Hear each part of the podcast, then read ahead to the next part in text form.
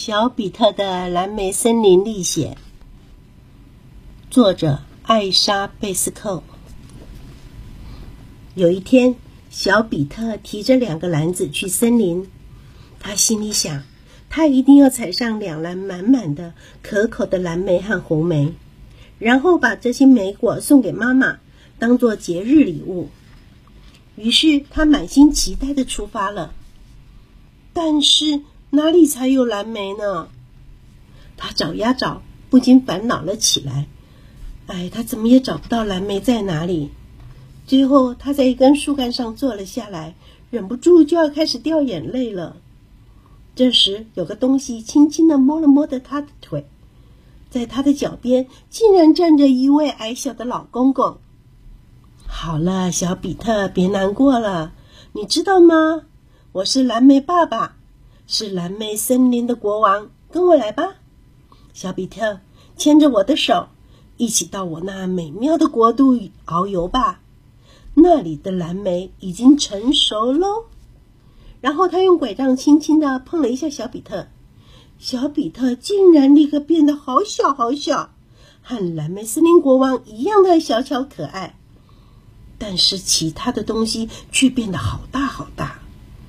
花朵们像是一个个巨大的皇冠，石兰草像是一座座茂密的灌木林。小比特好奇的想着：“我们这么小，要怎么提两个大篮子上路呢？”这时，只见蓝莓国王吹了声口哨，叫来了两只松鼠。看呢，他们把篮子背在身上，跳着跳着，没几下就不见了踪影。接着，蓝莓国王牵着小比特的手，走进了一个充满魔法的大国度，穿越了一排排随风摇曳的棕榈树。他们先是遇见了大蜘蛛，大蜘蛛亲切的问候他们，但是小比特还是吓得脸色发白。不久后，他们来到了一座茂密的森林，蓝莓国王带着和蔼的笑容说：“欢迎来到我的王国。”这时，小比特惊讶的大喊：“树上挂着蓝色的苹果耶！我从来没有看过像这样子的东西。”哎呀呀呀！可爱的小比特，你真是笨！你不知道这是蓝莓吗？我们已经抵达我住的地方了。说完，他大喊一声：“出来吧，我的七个孩子们！”小比特眼前忽然出现了七位蓝莓小男孩。男孩们向他鞠了鞠躬，蓝莓国王露出了满意的笑容。你看他们的样子，一定猜得到他们是谁吧？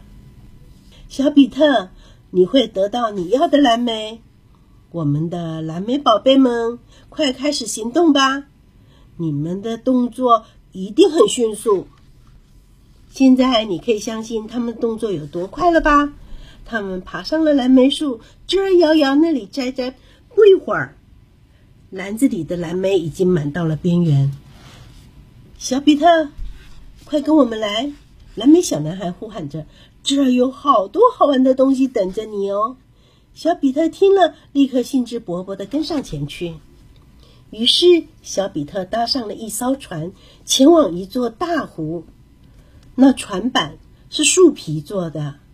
而风帆是枫叶做的，哇，这么好玩的事儿，他从来没有体验过。就在这个时候，他突然想起了要采红梅的事，问道：“但是哪里才可以让我找到红梅呢？这里的阳光是不是还不够呢？”是的，小比特，你等会儿就会看到红梅了。我们现在就前往红梅妈妈那里去。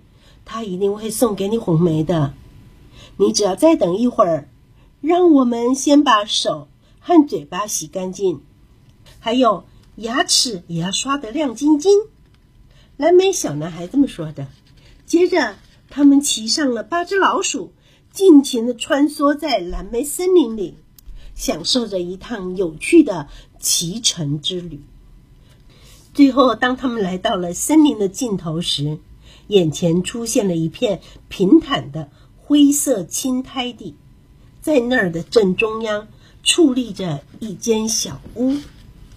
小屋的外头，那令人敬爱的红梅妈妈正优雅又端正地坐在那儿，一旁还坐着她的红梅女孩们。她们采了一整天的红梅后，正忙着将这些红梅擦得晶莹剔透，正好加进蜂蜜里头煮。红梅妈妈慈祥地告诉小比特说：“没问题，好孩子，你会得到红梅的。我的女孩们。”好好的帮忙摘吧，但是你们也要小心翼翼的哦。没有熟的不要摘，树枝和果刺也不要吃到哦。红梅妈妈叮咛着。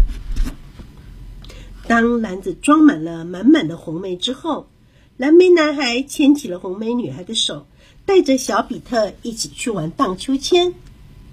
这极致美妙的秋千是用蜘蛛网做成的。小比特来来回回的荡呀荡，女孩们在一旁尽情的欢笑和歌唱。这个时候，铃声响起，大家都停了下来，因为红梅妈妈要请他们来尝一尝那用蜂蜜煮成的闪闪发亮的红梅酱。小比特从来没有吃过这样好吃的东西，最后差点连两颗小红梅都吃不下去了。吃完之后，小比特深深的一鞠躬，感谢大家带给他美好的一切。他现在得赶回蓝莓森林里去了。接着，他们搭上了一辆由老鼠拉的大推车。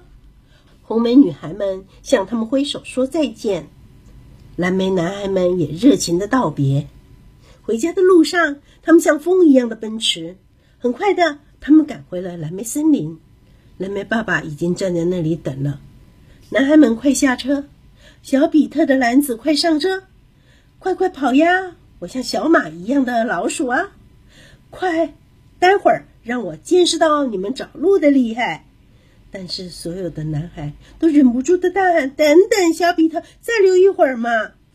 小比特还真的很想再留一会儿，但是蓝莓爸爸说：“小比特要回家喽。”因为时间已经过五点钟了，妈妈可是会骂你的哦。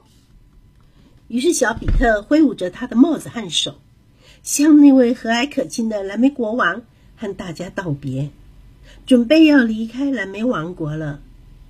可是，在他还来不及数到七之前，老鼠和车子都不见了，而他又再一次的回到。一开始坐的那根树干上，小比特原本心想，这一定是一场梦吧。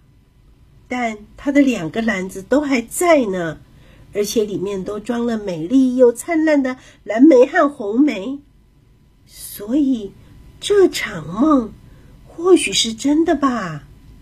于是他满心欢喜的带着篮子回家去了。这儿你可以看到小比特的篮子，前面摆着他自己准备的小卡片，卡片上是他请姐姐芬娜帮他写了一些给妈妈的祝福的话。卡片旁边放了美丽的花朵和树叶，妈妈一定会非常的开心。